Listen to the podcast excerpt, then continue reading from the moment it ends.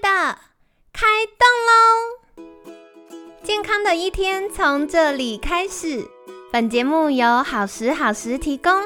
开始之前，别忘了订阅、分享以及追踪好时好时粉砖和 IG。若想帮助心爱的人变健康，也欢迎一起加入健康管理师证照班的行列。有想听的主题或推荐的来宾，也欢迎来信许愿哟。让凯西陪你一起吃早餐，聊健康。嗨，欢迎来到凯西陪你吃早餐，我是你的健康管理师凯西。今天呢，很开心邀请到凯西的好朋友，秘密心理治疗所创办人徐乃文临床心理师。乃文心理师早安，凯西早安，大家早安。好哟，我今天又要来问一个难的题了。因为我真的觉得现在的人呢，很常会因为慢性压力造成腰酸背痛。我印象很深刻，以前凯西还在企业服务的时候，哎，这件事我好像也很常在节目讲，就是记得每次发完薪水之后的那一周，姐姐们就会开始揪说，哎，有没有人要去看中医的啊？有没有人要揪按摩的？对，然后买按摩券，有没有大家要凑的啊？然后我就发现，天哪，大家的。那个薪水有一大半都贡献在看中医跟按摩上，但说回来，我觉得这也是不可避免，因为现在大家不管是生活节奏啊，或者是长期久坐久站或心理的压力等等，都会造成这种状况。前几天我们其实有。聊到是，哎，我们的认知会影响我们对于疼痛的感受。那今天我就很好奇，想要再延伸请教的，就是除了认知之外，还有什么好方法是心理师可以协助我们的，然后让我们可以缓解这些无微不微的疼痛吗？按摩很好。立刻约起来！哎，我第一份工作啊，我后来就离职了。嗯，我做几个月我就离职了。然后，因为我想一想，算一算，我觉得我好像。看医生或者按摩或是什么的钱，我觉得好像那个不划算，就赚赚那个钱不划算。对我，然后我就离职了耶。对我当时离开公司的其中一个原因，是因为我发现我每天早晚去公司上班，或者是回家都搭计程车，然后还要固定一个礼拜去按摩两次，然后中间还要卡一个去看中医，我全部的钱就在这当中用掉了。然后我就发现这到底白白忙白忙。所以不是只有你有这样的经验，两位心理师也有这种经验，瞬间疗愈。对，所以到底该怎么办呢？好，你说这是一个很难的议题，反但是我有很简单的答案。这是久病成良医的经验吗？不是，其实它很单纯。哦，怎么说？怎么说？想知道？如果你可以好吃好睡好好动，到底说了什么？拍桌？心理师，心理师不是应该鼓吹大家赶快去约诊吗？没有啊，真的好吃好睡好好动。如果你可以这三点都都很好，我觉得你有非常非常大的机会，你不太会有什么太大的问题。不只是你的身体不太会有什么太大的问题，呃，你的心理我猜也不太会有什么太大的问题。但我蛮认同的，因为吃睡动这三件事是我们人的生存基本需求，所以在压力或忙碌底下，我们很常优先放弃的是这些生存需求。然后，因为它好像很自然，对，或者是老实说啦，你短时间牺牲一点也不会怎么样，麻烦就是长时间。对，因为大家都以为是短时间，但不知不觉几个月、几年就过去了。对，然后我说他其实有很简单的答案，但事实上他在现在的这个平常日常生活的设定下，或是这个社会期待我们有什么样表现的设定下，它看起来简单却很难做到，很难呢。我跟你们说，凯西有时候忙起来的时候夸张到什么程度？我会在行事历上用红色标一格写吃饭。标一格写出门，标一格写睡觉，然后再标一格写休假，就是一定要到这种程度。我有同事，他那个排案的那个 schedule 上面，他会把它框起来写不可以排。对，好像要必须到这么强制的时候，我们才可以真的把那个时间空下来做照顾自己的事。所以，这个如果回到心理治疗的角度来看，它本身其实是一个非常值得讨论的一个现象，因为你把一个生存的必须，你把一个你知道对你最好的事情，但它的优先顺序是在后面的。嗯。你不觉得这件事非常有趣吗？为什么会是这样？对对，所以很长，我们其实是亲手把我们自己的身体健康、心理健康给断送出去，因为我们做了抉择。或许工作比这些事情还重要，或许成就比这些事情还重要，或许老板对你的看法比这些事情还要重要。嗯，没错。嗯，但是你都忘记了，痛在你身上，嗯，心情不好在你身上，是你在生气，对，别人根本就没差。我刚其实听到一个重点是，我觉得那个呃，就是我们关注的焦点放在哪里？因为像刚刚乃文心理师提的这些举例，凯西感受到的是，其实有的时候我们会一直把那个关注焦点放在外界，而且甚至有一部分是其实我们不可控，嗯，然后所以放在呃老板的，然后可能家人的、同事的，甚至有一些工作任务的，然后他就会。变成不可控，然后又外界的，就会增加这些呃对身体跟情绪的影响，对不对？甚至回过头来，我觉得疼痛本身，你对疼痛的抱怨，它也是在外界的呀。哦，怎么说呢？那个比较像是呃是痛这件事情，嗯，可是你其实却觉得它跟你无关，它就是痛。哎，对呀，所以你没有再去思考，就是哎，什么东西造成了我身上的这个痛？你在想的是你帮我解决这个痛吧？对，没错。嗯，不想想你到底做了什么让你自己痛？嗯，这蛮有趣，因为在开录前，就是凯西跟乃文心理师在聊天，然后我们就聊到，其实很多人是因为长期熬夜，然后可能他睡的时候睡眠品质也不好，或者是饮食的时候也，嗯，可能。不是很稳定吃三餐呐，然后营养也不均衡呐，所以营养不均衡加上睡不够，然后再加上像前面提到，可能他活动量也一定不太足够，造成他的这些腰酸背痛啊，然后头痛啊等等的情形，然后所以大家就会来找心理师说，嗯，我有这个慢性疼痛，或找疼痛科医师说，我有这慢性疼痛该怎么办？你有什么药，或有什么方法可以解决？但其实要回归到最根本的状态。嗯，回归到最根本的状态，其实非常非常非常重要。然后在呃慢性疼痛的患者身上，他们其实常常有一个认知，也会让他们不想动啦，然后或者是不想睡，或是不想吃，或是乱吃一通。压力大，大家就会可能会有情绪性的饮食。然后你那些情绪性的饮食。大概都是一些会让你身体产生高发炎因子的饮食，对，然后发炎它就会是你维持这个疼痛，或者让你继续痛，或者痛起来更明显的一个很重要的一个因素。那你跟我讲情绪、压力、心理状态跟你的疼痛怎么会没有关系？它跟你的发炎怎么会没有关系？就是因为这样，所以你有这样子的呃情绪性的。行动，然后所以导致你身体发炎，发炎又会让你的疼痛更不容易好，或者是说你本身其实呃身体有一些结构或是细胞上面的损伤，对，那呃这样子的饮食习惯可能也会让你更不容易好。嗯嗯嗯，对，所以就算你不是一个完全只是因为心性造成的疼痛因素，只要你的身体再不舒服，你还这样子去对待它，那它就会更不好啊。听起来蛮合理的，啊，对，就是就是这么合理。可是其实我们在日常生活中，可能就会忽略这些呃节奏跟因素的影响，所以你需要被提醒。嗯，有很多人其实是需要被提醒，想到，然后不是每一个人的身上的疼痛问题都是这么难解的。对，对我相信在场有很多的听众，呃，哎，你想一想，哎，你觉得很有道理，所以你明天就开始去做一些尝试的时候，我会对于你身上的状况可能被解决的这个信心会蛮有把握的。对，没错，对，然后。活动吧。如果你是疼痛的人，如果你发现说你常常会觉得说，呃，你会帮自己找很多的，人家可能会觉得你是找理由，但是你觉得很有道理，就是我就是觉得我去做什么有可能会更痛、更受伤。那那个时候我会建议你，你找一个厉害的物理治疗师或是医生，然后你要请他帮你评估，就是呃，这个痛是不是一个合理的痛。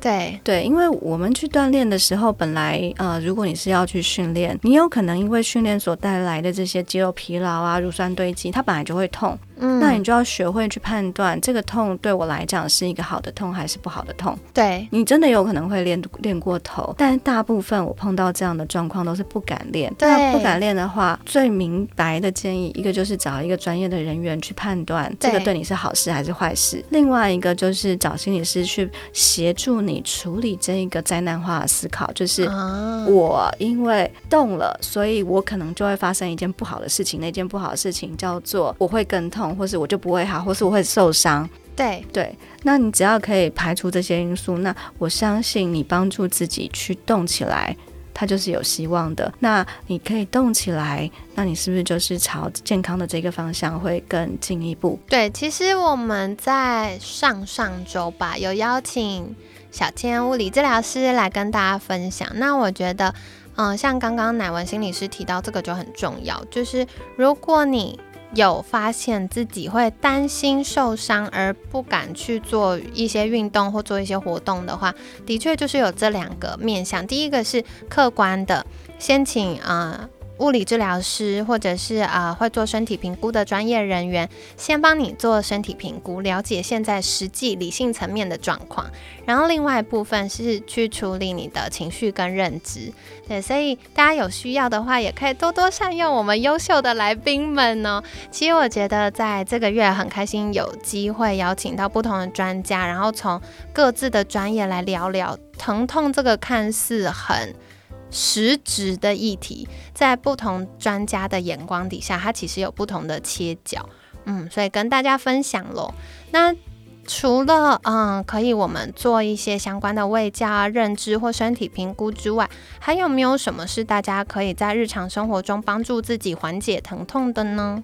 好，我想，呃，在今天，因为是礼拜五了，我们从礼拜一开始，所以我可以帮大家做一个小小的总结跟整理啊，然后大家可以去看，透过这样的一个呃整理，大家有什么可以自己做的。嗯，首先回到呃，什么东西造成疼痛？对，那当然除了的确你受伤了，的确你身体有状况以外，嗯，除此之外呢，我们可以看到在疼痛的风险因子里头，呃，你会看到呃你的认知、你的压力、你的过往，这三块是我们刚提及非常大大的在影响你的呃。疼痛的一个状况，对，还有一个就是你的生活习惯，所以我们前面才会谈那么多，就是好好吃、好好睡、好好动，对不对？所以当呃风险因子有这么多，我们已经很清楚之后，那对我来讲，第一个就是你可以自己做的层面有哪一些？吃饭、睡觉、运动，OK？那这三个，你的生活习惯足够好了吗？你觉得你自己做的怎么样？如果今天听到发现哇，这是一个好新的概念哦，然后你身上有有一些不舒服的地方，那我会建议你先从这三块的调整下手。那如果你在执行这三块，比如说你会发现啊，你有入睡困难，或是你很容易醒，或是你发现你一直睡眠品质都不好，你很容易醒来的时候觉得头很痛，或是一整天没有精神，所以你也不想动，然后食欲也不太好。你看它是不是影响就很多的层面？没错。那如果是这样，你因为执行这件看似基本但是有困难的事情的时候，你或许就可以找专业帮忙。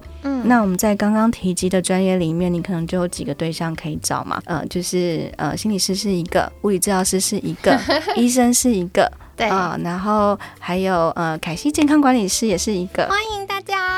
啊，对，然后所以这些事情是可能可以找人来帮你一起看看，然后生活习惯有没有比较容易做到可以调整的地方。对对，那如果你这一块真的不管怎么样调整都还有困难，或是你都做了，但是你就还是非常非常的不舒服，我想你有很大的机会，你可能要直接找我们 啊。对，那接着我就来讲一讲，那心理师要怎么样帮助你？嗯嗯嗯。哦，那一样回到，如果我们说从疼痛的呃理论去看，什么东西造成了你的疼痛，不管那个因素再复杂，我想不出几块。啊，你对这件事情的态度，然后，然后什么造成了这个事件，以及可能这些压力呀、过往的经验啊，这可能就是我们潜在要处理的东西。认知的调整是一定的，然后从认知行为治疗的角度来看，放松会是一个很重要的事情，因为压力如果是现在当代去看造成疼痛第一名的贡献因子的话。放松的练习，你能够放松，从心里面去感受到放松，去影响你的生理系统的放松，去让你整个的呃发炎因子下降，去让你的肌肉的张力下降，那它就会是一个很重要的练习。然后再来，如果这一个基本盘做了，我处理你的认知，然后或是你也可以学会放松，或是你这两个不管怎么样都很难做到。他在告诉我另外一个讯号，就是你。可能有更深层的心理因素在造成你的疼痛。那对我而言，很有可能你要做的就是创伤的处理啊。是对，那那个可能就会需要比较长的时间，以及你要对自己有更深入的了解。那个就真的是需要靠专业人员来协助你。我刚刚听到就是乃文心理师讲到一个重要的事情是放松。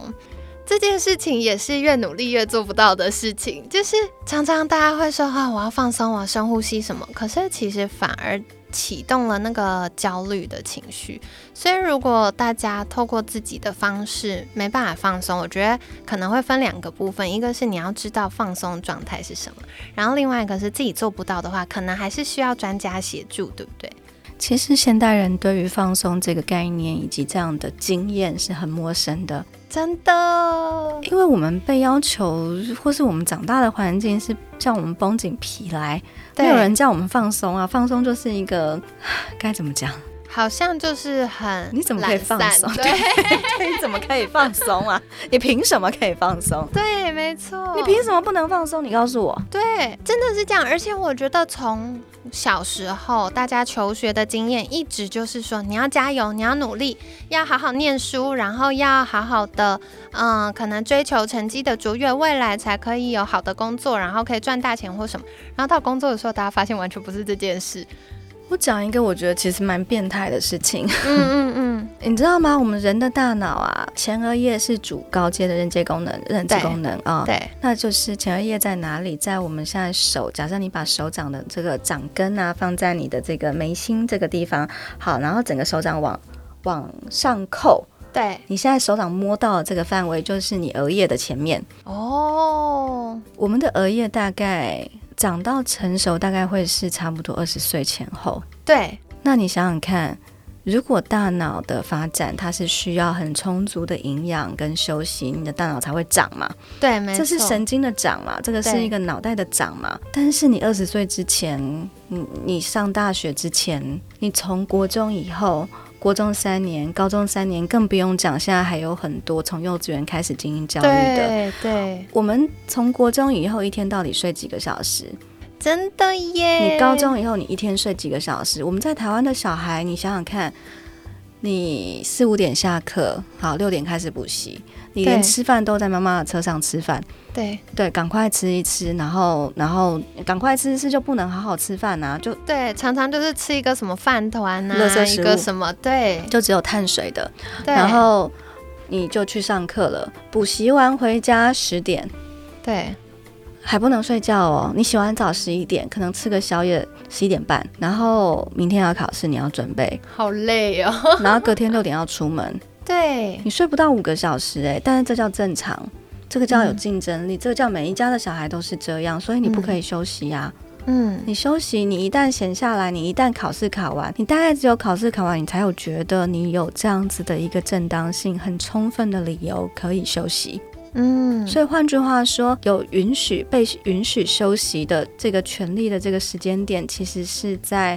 你得付出，把自己累到崩坏以后，你才可以休息。甚至有的人到这个时候，应该都还要加紧，不要落后任何一点点。应该要在这个时候，不止不要落后，还要前进啊！你应该要提前预习呀。对，那你什么时候停下来？对，所以我们真的有好好的学习过，我们应该要休息吗？对，我觉得停下来对现代的人来说，包含呃生活节奏的停下来跟大脑的停下来，对现代人来说，其实反而是陌生跟困难的。嗯，很多人就是在全力的冲刺，冲刺到我不知道大家有没有那个经验，小时候我们在跑那个百米的跑步的时候，我们就一直跑，一直跑，一直跑，可是。跑很快，你心里想要更快、更快、更快，但脚跟不上的时候，我们就会跌倒。那很多人就是在那个快要跌倒的边边上拼命的冲刺。嗯，可是我们不知道什么时候去配速，甚至停下来。嗯，台语有一句话叫做“假给龙破哇 ”，对对，就是这种状况。所以我想，我们这个社会形塑了很多嗯，不知道怎么休息以及没有休息概念的人。嗯嗯嗯，对，休息是有罪恶感的哦。对，休息是有罪恶感的，所以你不可以休息。对，没错。然后你也不知道休息是什么感觉，因为你没有休息过。你以为休息就叫做睡觉，对嗯，或者是呃吃一顿可能叫休息啊、然后或是放松。什么叫放松？买东西叫放松。对，看电视，看电视 或是乱吃一顿，吃炸鸡就好放松。可是那可能不是你身体需要的放松，那是你情绪上需要的放松，那叫放肆。对对，但是身体可能需要其他的放松，你的神经系统、你的大脑会需要其他的放松。嗯对我而言，那可能不是一个刺激，而那是一个安顿。嗯对我在秘密治疗所做了一件我觉得非常创新的事情，我想跟大家分享。哦，对我定期的开嗯身心安顿的练习。对，那身心安顿练习，想报名哦，凯西立刻想报名。好，对，呃，我想它就是第一个，你要知道什么叫安顿的感觉。对对，然后去知道这种安静，然后放松，然后舒服的状态是一个什么样子的状态，嗯可以能够让它记在你的心里，记在你的脑袋，因为你只有记得它，你以后才可以用得出来嘛。对，所以我们记得了以后，我们才有机会可以把它呼叫出来嗯啊。那你有没有能够呼叫它出来的能力？然后后面你可以在这个呼叫之后去体会这件事情，把这个东西变成是你身上的能力。对对，那咪咪其实做了很多大量这样子的练习，然后我们鼓励大家反复的参与到你熟练为止。然后对于某一些非常非常非常累的，然后真的没有力气自己做的人而言，透过引导，它其实是很有帮助的。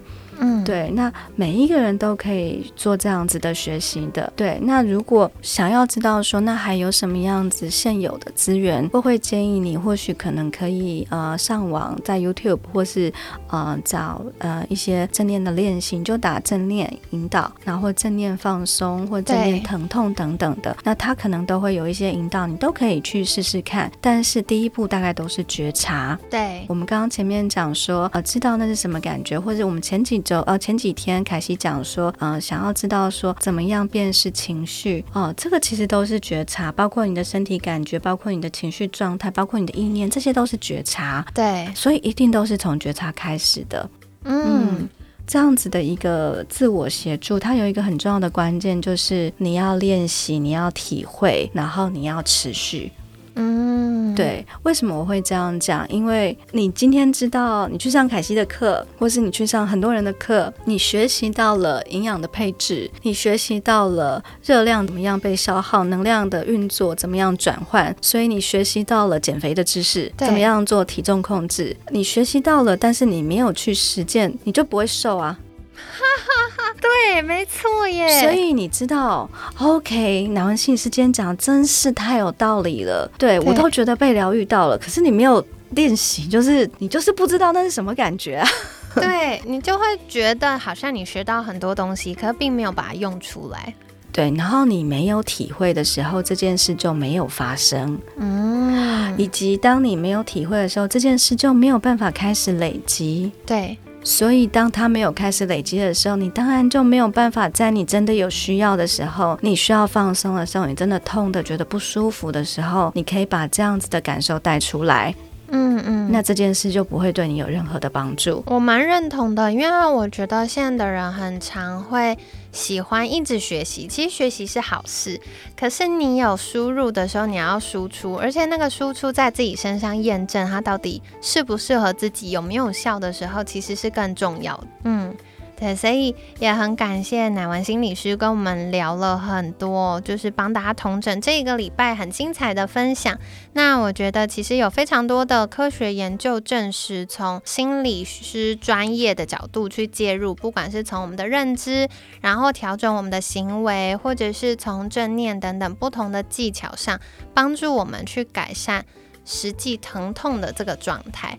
然后，甚至我觉得很重要是，我们每个人生活都会有一些盲点，或者是我们在照顾自己上会有些盲点，所以有不同的专家来协助我们的时候，很容易从他们的专业或第三方客观的角色突破那个盲点，我们就有机会发现啊，原来我一直无法突破，或其他面向已经做得这么棒，可是状况还是卡在这里的原因是什么？嗯，那这样就有机会可以让我们提升生活品质啊，或者是让我们身心可以有更协调和平的状态。嗯，所以感谢乃文心理师这礼拜超级精彩的分享哦。那这礼拜我觉得干货满满，所以也欢迎大家可以在明天周六或者是接下来周日的时候，慢慢再回放、再收听一次，然后也不妨把对您来说。